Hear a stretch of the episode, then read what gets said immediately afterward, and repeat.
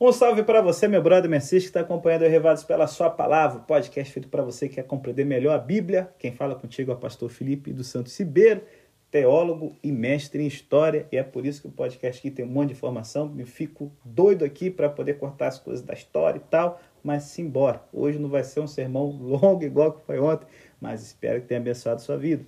E continuando as dicas aí dos, né, da vida do reino de Cristo, como é que as coisas são, na temporada Deus Conosco, chegamos no capítulo 6 do Evangelho de São Mateus e o tema da gente hoje é colocando o coração no lugar certo. Fala aí, galera. Deixa eu perguntar um negócio para você, para ser aí o ponto de partida do estudo de hoje. Já aconteceu de você estar tá com muita fome, brocadão, querendo comer uma coisa gostosa e aí, sei lá, uma barra de chocolate ou aquela sua fruta favorita para você que é mais fitness, ou então aquele pão artesanal bonitão e quando você ali pegou, sabe, com muita fome, olhou pro bagulho, o trem olhou para você, você deu aquela mordida gostosa, só que você fez um crack assim sinistro, se afastou um pouco do chocolate, da fruta ou do pão e quando você olhou, tava centenas de vermes ali, minúsculos, se mexendo para tudo quanto era lado a parada tava viva, irmão. Como é que você se sente nesse momento? Gente, nossa, chega de um arrepio aqui só de pensar. Aí vê aqueles vídeos, às vezes, de carne de porco com o povo jogando, é, é o povo ali jogando Coca-Cola em cima para sair os vermes. Nossa, chega a dar um, um, um embrulho, trem. Olha, eu sei que Jesus não falou nada né, de chocolate, de carne de porco aqui na, no trecho que a gente lê hoje, de coisa estragada mas ele sabia muito bem sobre coisas que parecem boas por fora, mas que estão podres por dentro. E aqui no Sermão da Montanha, a gente tem aqui os comentários mais sagazes sobre o sentido de viver uma vida que é, por assim dizer, né, um chocolate inteiro, uma fruta saudável, um pão delicioso o tempo todo.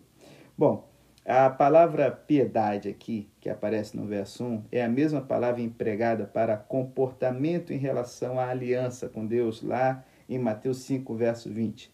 E é uma palavra aqui com muitos aspectos, muitas facetas. Que facetas são essas? Vamos lá, o capítulo 5, o termo foca mais a lei e o que quer dizer guardar, certo, essa lei na vida e na motivação interior.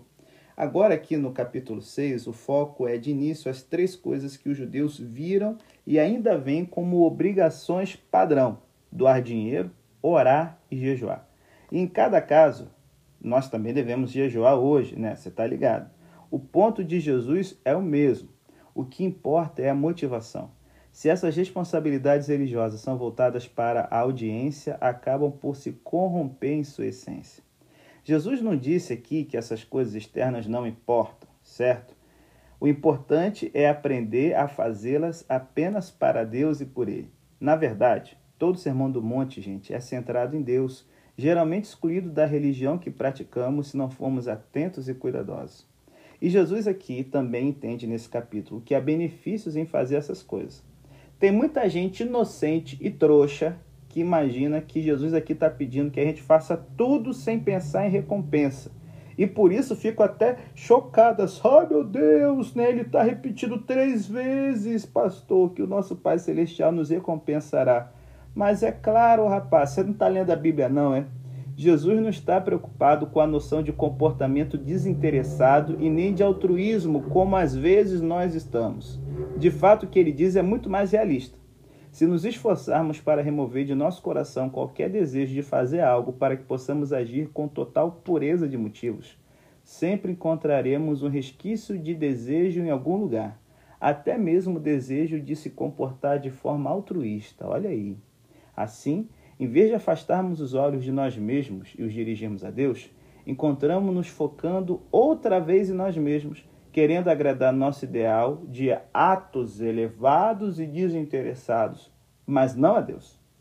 De forma contrária a todo esse tipo de pensamento bobo, Jesus quer que sejamos tão ansiosos em amar e agradar a Deus que façamos tudo o que devemos fazer apenas para os olhos dele. De tempos em tempos, gente, outros olhos nos observam e é muito fácil a gente se esquecer, certo?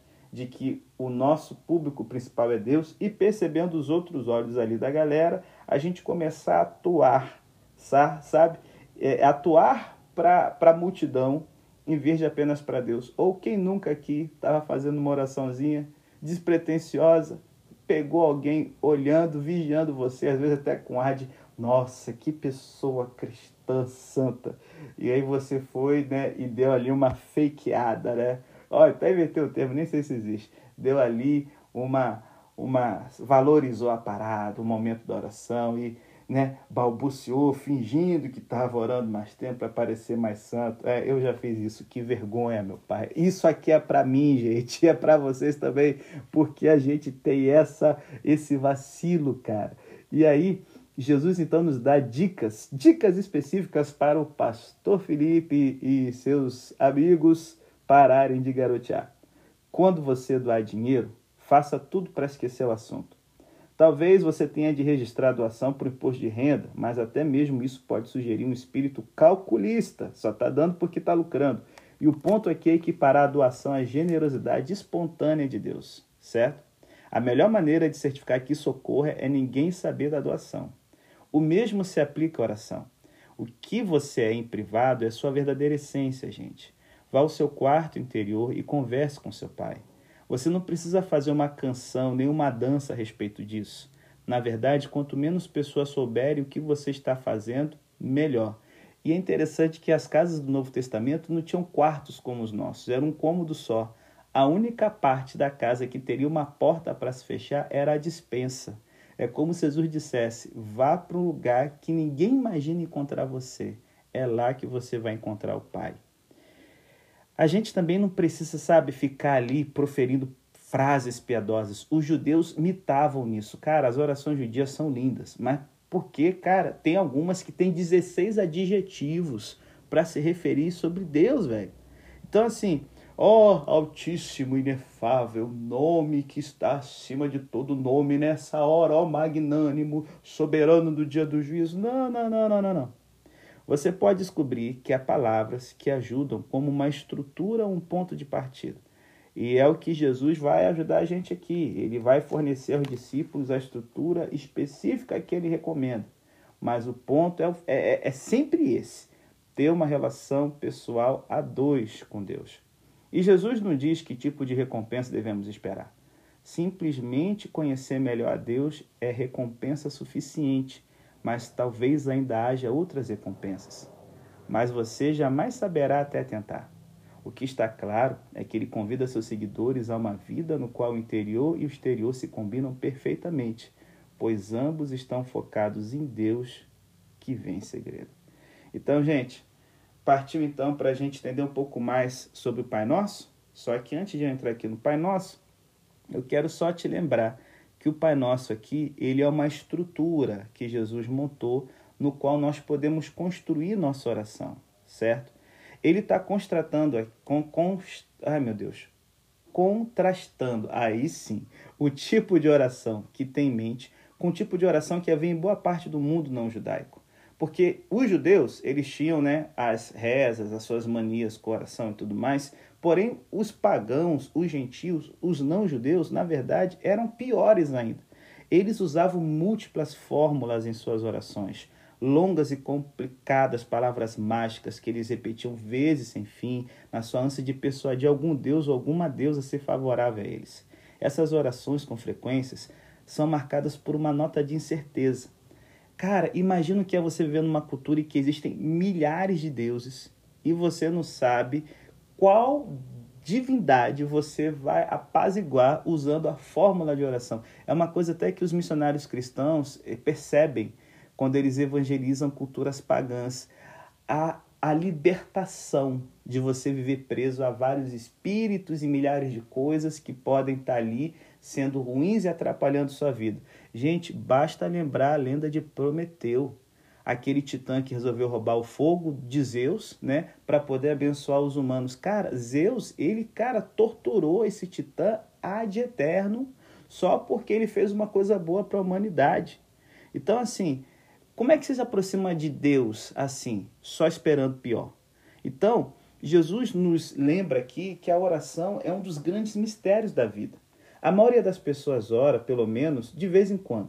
Algumas e muitas das mais distintas tradições religiosas oram bastante. A oração, em seu ponto mais baixo, é um tiro no escuro com uma chance remota de haver alguém ouvindo.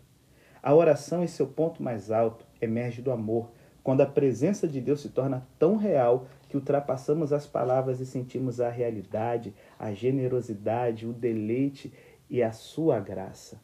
Sabe, eu sei que para, para a maioria dos cristãos, a oração está sempre entre um desses extremos, um tiro no escuro e sentir o céu na terra. Para ser muito franco, para muitas pessoas, a oração não é apenas um mistério, é um enigma. Elas sabem que deve orar, mas não tem muita certeza de como fazê-lo. Então, se liga, vamos aqui dar uma olhadinha nessa estrutura do Pai Nosso e como ela pode abençoar demais a sua vida.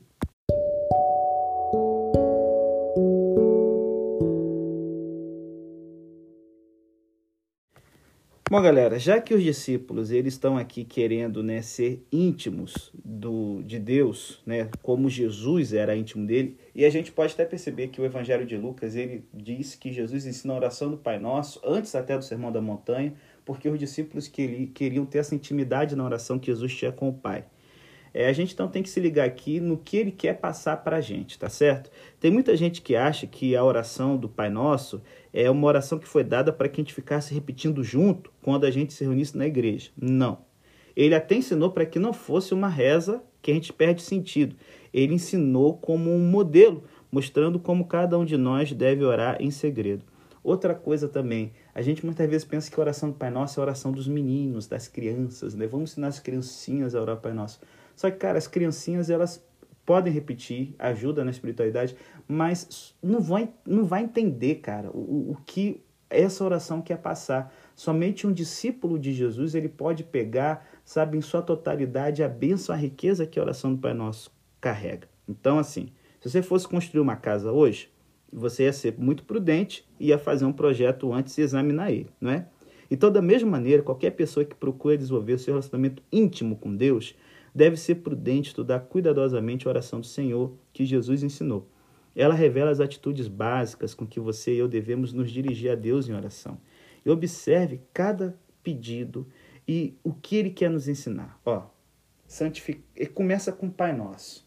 Gente, chamar Deus de Pai, isso aqui era uma coisa assim radical para o judaísmo da época, porque eles não viam assim Deus como Pai. É, é, Deus era, como eu já falei nas orações dias, né? O soberano, o altíssimo, magnânimo, todo-poderoso. Uma oração ou outra rolava o termo Pai, só que não era comum. O legal é que a oração começa identificando quem Deus é e quem Ele é. Ele não é, ele tira as coisas de meu, de, de, de posse, somente minha. Não. Deus é chamado de o nosso Pai, o vosso Pai é, é, não é uma propriedade de uma elite, a propriedade minha, egoísta, não, é do coletivo, do povo de Deus, nosso, algo que ultrapassa, sabe, a gente querer botar ele dentro de uma caixinha e que ele faça somente aquilo que eu, Felipe, ou você, ouvinte, quer que ele faça. O que, que esse novo relacionamento de Deus como Pai, o Pai Nosso, ensina para você e para mim? Significa que a gente pode confiar que Deus, como Pai, ele vai nos recompensar, ele vai compreender completamente as nossas necessidades, ele vai perdoar os nossos pecados e erros e ele vai nos conceder boas dádivas quando a gente lhe pedir. Eu sei que muitas vezes alguns de nós tivemos pais humanos que traíram a nossa confiança. Só que Deus é o Pai ideal e todos seus atos são motivados por amor. Com que beleza esses dois capítulos, sabe, que a gente está vendo aqui e até agora do, do, do Sermão da Montanha, expressam o inesgotável e infalível amor paterno de Deus.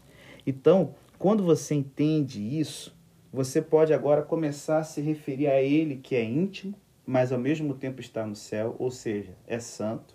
Não é a gente usar Pai de qualquer jeito, né? Como uma coisa comum e corriqueira, uma blasfêmia. Não, uma intimidade, mas é uma intimidade sagrada, que tem que ser mantida, sabe, com respeito devido. A gente pode então agora dizer: santificado seja o teu nome. Nós reconhecemos a Deus como ele se revelou. Expressamos o nosso respeito por Deus, sabendo que Ele é vivo e ativo, certos de que Ele é capaz de agir em nossa vida. Quando a gente fala venha ao teu reino, nós reconhecemos a Deus como o Rei justo sobre todos e assumimos o nosso lugar como seus súditos. Fazemos uma escolha consciente de viver como cidadãos do seu reino, convidando a entrar plenamente em nossa vida, assim como no mundo todo. Seja feita a tua vontade. Nós nos submetemos a Deus, decidindo obedecer a sua palavra revelada, mas cientes de que também devemos ser sensíveis a qualquer orientação pessoal que ele possa desejar nos dar por meio do Espírito Santo. Não sei se você percebeu, mas o Pai Nosso, depois de falar quem Deus é, ele tem três petições que são relacionadas com o reino de Deus no céu, com a área espiritual do dia a dia. Mas esse reino ele entra na terra, né? E aí isso que essa expressão nos lembra, tanto na terra como no céu. A vontade de Deus para nós, a gente tem que ter um impacto sobre o que fazemos no dia a dia, no comum. A gente não pode ficar compartimentando a vida como parte sagrada, parte secular, mas devemos procurar constantemente maneiras de honrar a Deus como nosso, com o nosso trabalho, nossa diversão, nosso relacionamento diário com outras pessoas. E aí agora, o Pai Nosso, quando você entende que é uma realidade que entra na terra, você agora tem três pedidos que são o seu dia a dia, que acaba às vezes trazendo aflição, ansiedade, angústia, mas que quando a gente lança isso na mão de Deus, a gente pode estar em paz. O pão nosso de cada dia nos dá hoje. A gente confia tanto em Deus, a gente está tão seguro de que Ele vai suprir todas as nossas necessidades a cada dia, que a gente agora pode é, é, tranquilamente abandonar a tentação egoísta, avarenta de acumular tesouros na terra pensando no amanhã. A gente vê cada dia novo como uma oportunidade para alguma nova experiência da bondade de Deus para conosco. É, perdoa as nossas dívidas, fala da culpa. 70% das pessoas sofrem com problemas psicossomáticos que vêm de coisas que não foram resolvidas bem. É o momento em que a gente se humilha diante de Deus, em que a gente fala: Senhor, eu estou ciente dos meus erros, dos meus defeitos, mas eu me alegro por ser amado pelo Senhor mesmo assim. É, e ainda mais, a gente se sente humilhado pelo amor misericordioso de Deus, a gente acaba desenvolvendo compaixão por aqueles que nos ferem e nos prejudicam. A gente interpreta essa ofensa como uma oportunidade para demonstrar a realidade da misericórdia de Deus, perdoando voluntariamente os outros. Mas há uma advertência na oração nesse momento. Se você não está disposto a liberar o perdão quando pedido, você é uma pessoa que não compreendeu o que é o reino de Deus e você não usufrui esse reino na sua plenitude. Não nos induz à tentação é a última das coisas da nossa dificuldade terrena. Nós aprendemos a descansar em Deus. Sabemos que o mal existe, mas que ele tem força para nos libertar do mal. Embora a gente não fique procurando aí confrontação com o mal, dançando aí no terreno encantado de Satanás, a gente sabe que as tentações vêm e quando elas vierem, Deus estará presente para nos livrar, assim como foi com Jesus lá no deserto da tentação. Quando a gente dirige a nossa oração secreta, sabe, com a mente cheia dessas profundas convicções, o nosso relacionamento pessoal com o Senhor certamente irá se aprofundar e crescer. Então eu quero desafiar, dê início ao seu tempo de oração com a oração do Pai Nosso, mas não pare nela. Fique ciente da fé e da dependência que ela expressa. E aí depois comece a desenvolver uma oração que tenha características aqui.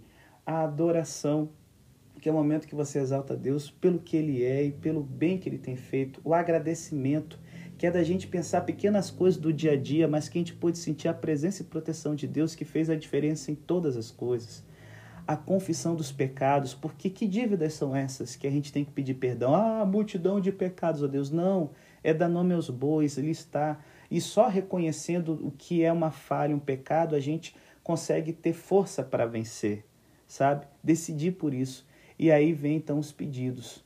Você não pede só pelo pão para você, é o nosso pão, o pão nosso. Você pensa no coletivo, nas pessoas que precisam também. Eu quero aqui fechar esse bloco aqui da oração com uma oração muito linda que eu li é, é, é de uma igreja é, no estado de Indiana, nos Estados Unidos. Olha só o que, que é, é, essa oração diz aqui, essa meditação sobre o Pai Nosso. Senhor, eu não posso dizer nosso, se a minha religião não tiver lugar para outras pessoas e suas necessidades. Senhor, eu não posso dizer Pai, se eu deixar de me parecer contigo nas maneiras como levo a minha vida diária. Senhor, eu não posso dizer que estás nos céus se a minha atenção estiver somente nas coisas terrenas. Senhor, não posso dizer santificado seja o teu nome, se eu que sou chamado pelo teu nome não for santo. Senhor, não posso dizer venha o teu reino, se não reconhecer tua soberania na minha vida. Senhor, não posso dizer tanto na terra como no céu, a menos que eu esteja verdadeiramente disposto a servir-te, aqui e agora. Senhor, não posso dizer o pão nosso de cada dia nos dá hoje, sem realizar o trabalho diário honesto e sem considerar as necessidades dos menos afortunados. Senhor, não posso dizer perdoa-nos as nossas dívidas, se eu abrigar um rancor contra meu irmão ou minha irmã. Senhor, não posso dizer não nos induz à tentação, se eu deliberadamente escolher permanecer em uma situação de aprovável que serei tentado. Senhor, não posso dizer livrai-me do mal, se não estiver preparado para assumir uma posição contra a injustiça na minha sociedade. Senhor, não posso dizer teu é o reino e o poder e a glória para sempre, se não me submeter a Cristo como Rei, se eu deixar de confiar que tu agirás na minha vida ou se por orgulho procurar minha própria glória.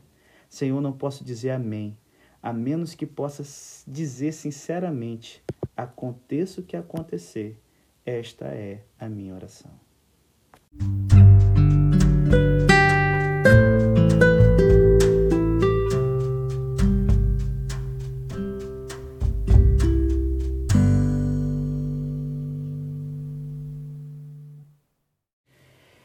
Bom, pastor, já entendi aqui sobre as práticas espirituais usadas da forma correta pode ser uma bênção, né? Esmola, oração e jejum, longe dos holofotes, no lugar secreto, junto com Jesus, íntimo de Deus, faz com que eu aprenda a ser disciplinado, a tirar uma força, certo, de situações que normalmente eu quero ficar de boa sem me envolver com nada Entendi também que as disciplinas espirituais não são autopropaganda, principalmente no período de selfie, para tudo, certo? Mas é autoquebrantamento. E a prática espiritual positiva, ela não busca a recompensa dos homens, mas como agradar a Deus. Beleza. Então, quem somos determina o que nós fazemos. Por isso que Jesus agora, no final do capítulo 6, ele vai nos mostrar como é o testemunho, como é o dia a dia da vida da pessoa que se colocou totalmente na mão de Deus, certo? Trabalhando com um conceito que é o que nós estamos correndo atrás, o acúmulo de bens. Onde está o seu tesouro? No céu ou na terra? Então, aqui, logo após ele falar sobre oração e novamente o jejum, ele aqui nos dá duas ordens, certo? E uma explicação por que ele deu essa ordem. Primeira ordem: não acumulem para vocês tesouro sobre a terra ah, pastor, Jesus aqui está condenando a riqueza. Eita glória. Não, meu irmão. Por quê? A riqueza, quando vem como fruto do trabalho e bênção de Deus, ela não traz desgosto, certo? Jesus também não está proibindo aqui a previdência, porque a Escritura nos exorta a consideração das formigas que trabalham no verão para terem que comer no inverno. Jesus também não está condenando você a usufruir os benefícios do seu trabalho. O que ele condena aqui no texto é o acúmulo para si, a ganância desmedida e a avareza mesquinha. Os tesouros nos são dados para serem repartidos e não para serem egoisticamente acumulados. O problema não é a gente possuir dinheiro, mas é o dinheiro nos possuir. O problema não é guardar dinheiro no bolso, gente, mas entronizá-lo no coração como se fosse um Deus. O problema não é o dinheiro, mas o amor ao dinheiro. E aí então ele dá uma ordem positiva. Você quer vencer o acúmulo avarento? Ajuntem para vocês tesouros no céu. Ajuntar tesouros no céu não é criar uma linha de crédito celestial. Ah, vou dizimar e Deus vai abençoar. É, não é acumular méritos pessoais diante de Deus, certo? Se lembra dele falando da esmola? É, tinha no, no templo, a, a, a, caixa onde eram botadas as ofertas, ela era em forma de trombeta. A boca fina, certo? E a base mais ampla, para impedir que as pessoas metessem a mão e roubassem. Então, na hora da esmola no templo, as pessoas iam lá e jogavam o dinheiro bem do alto, assim, para fazer um barulhão e um monte de moeda caindo e mostrar: olha como eu sou bom, estou ganhando muito, estou entesourando no céu, eita glória. Não, trouxa, não é isso não. Não é isso não. Não é buscar mérito. Quando a gente usa os nossos tesouros para promover a causa do evangelho e socorrer os necessitados, ah, isso aí é investir na eternidade É nesse sentido que a gente está entesourando no céu. Ganhamos o que damos e perdemos o que retemos. Então ele nos explica. Por quê? Porque onde está o nosso tesouro, aí também estará o nosso coração. O nosso coração estará na terra ou no céu, gente, dependendo de onde colocarmos nosso tesouro, se na terra ou no céu. E aí então ele nos dá duas dicas. Fique esperto, porque os olhos são a lâmpada do seu corpo. Como estão os seus olhos? É, os, os, judeus antigos acreditavam que os olhos eram como que um farol. Não era a luz que através dos olhos entra no nosso corpo, mas a luz do corpo, né? o alto astral, alguma coisa assim do tipo, que ajuda a pessoa a iluminar a realidade e ver de uma forma positiva ou negativa. É esse conceito que Jesus está trabalhando aqui. Como os nossos olhos são o farol do corpo, eles podem nos elevar, nos derrubar, nos conduzir à prática do bem ou à prática do mal, certo? Nos levar pelo caminho da justiça ou pela, é, é, pelo caminho dos escarnecedores. Então, assim, qual é a advertência que ele faz? Tenha os seus olhos bons para o seu corpo ser luminoso. Se alegre com a beleza da criação divina. Se alegre com os atos de misericórdia. Por quê? Se você se ficar triste fazendo só na obrigação, não tem prazer em fazer os atos de bondade, os seus olhos, nada mais, nada menos, estão cheios de cobiça e ganância, cheios de impureza e imoralidade.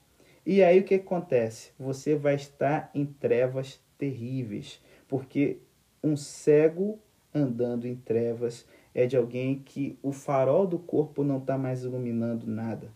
E aí, gente, pensa comigo. Se a gente tem os olhos ruins, em que tudo é o que eu vou lucrar, o que eu vou ganhar, a gente acaba tendo uma religião que nos leva a pecar. E isso é pior do que o ateísmo. Se a nossa fé for presunção, se o nosso zelo for egoísmo, se a nossa, se a nossa oração for formalidade, a nossa esperança for uma ilusão, a nossa experiência for entusiasmo, a escuridão é tão grande que até mesmo Jesus está erguendo as mãos e dizendo: Meu Deus, que grandes trevas estão nessa criatura.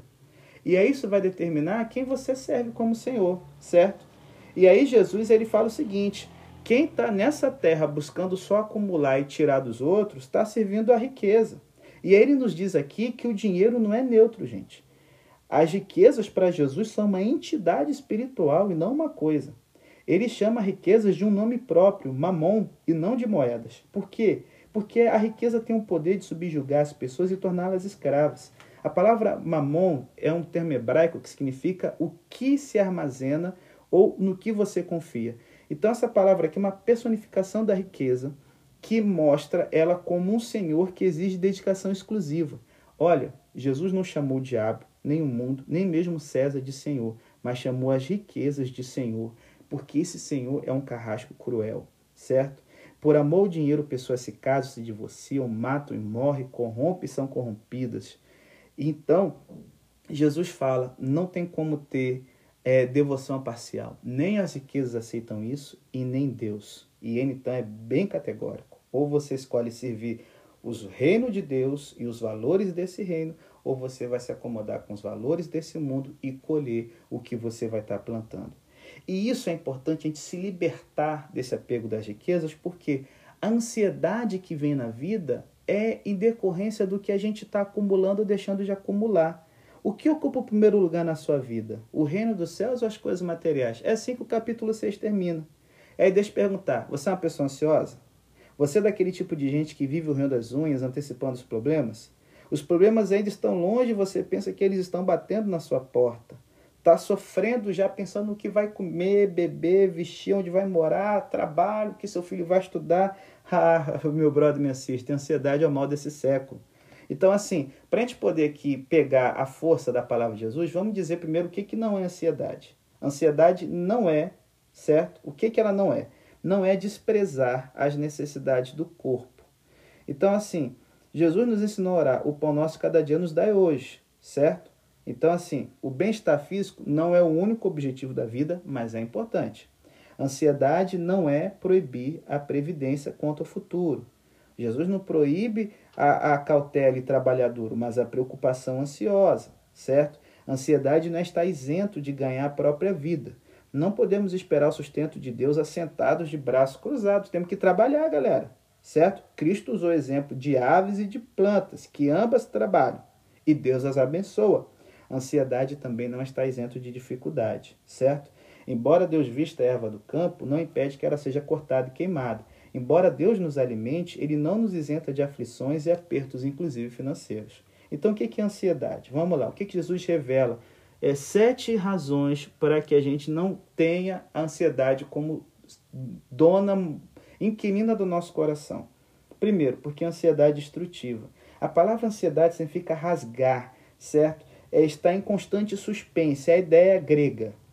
Então, assim, essas, essa palavra era usada para descrever um navio surrado pelos ventos fortes e pelas ondas encapeladas de uma tempestade.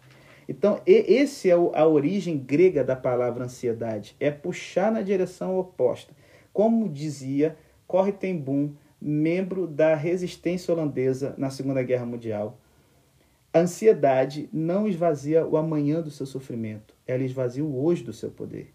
Ansiedade, galera, é ser crucificado entre dois ladrões: o ladrão do remorso em relação ao passado e o ladrão da preocupação em relação ao futuro. Então fique esperto, Jesus nos diz que a ansiedade é enganadora. Muitas vezes sofremos não por um problema real, mas por um problema fictício gerado pela nossa mente perturbada. 70% dos problemas que nos deixam ansiosos nunca vão acontecer.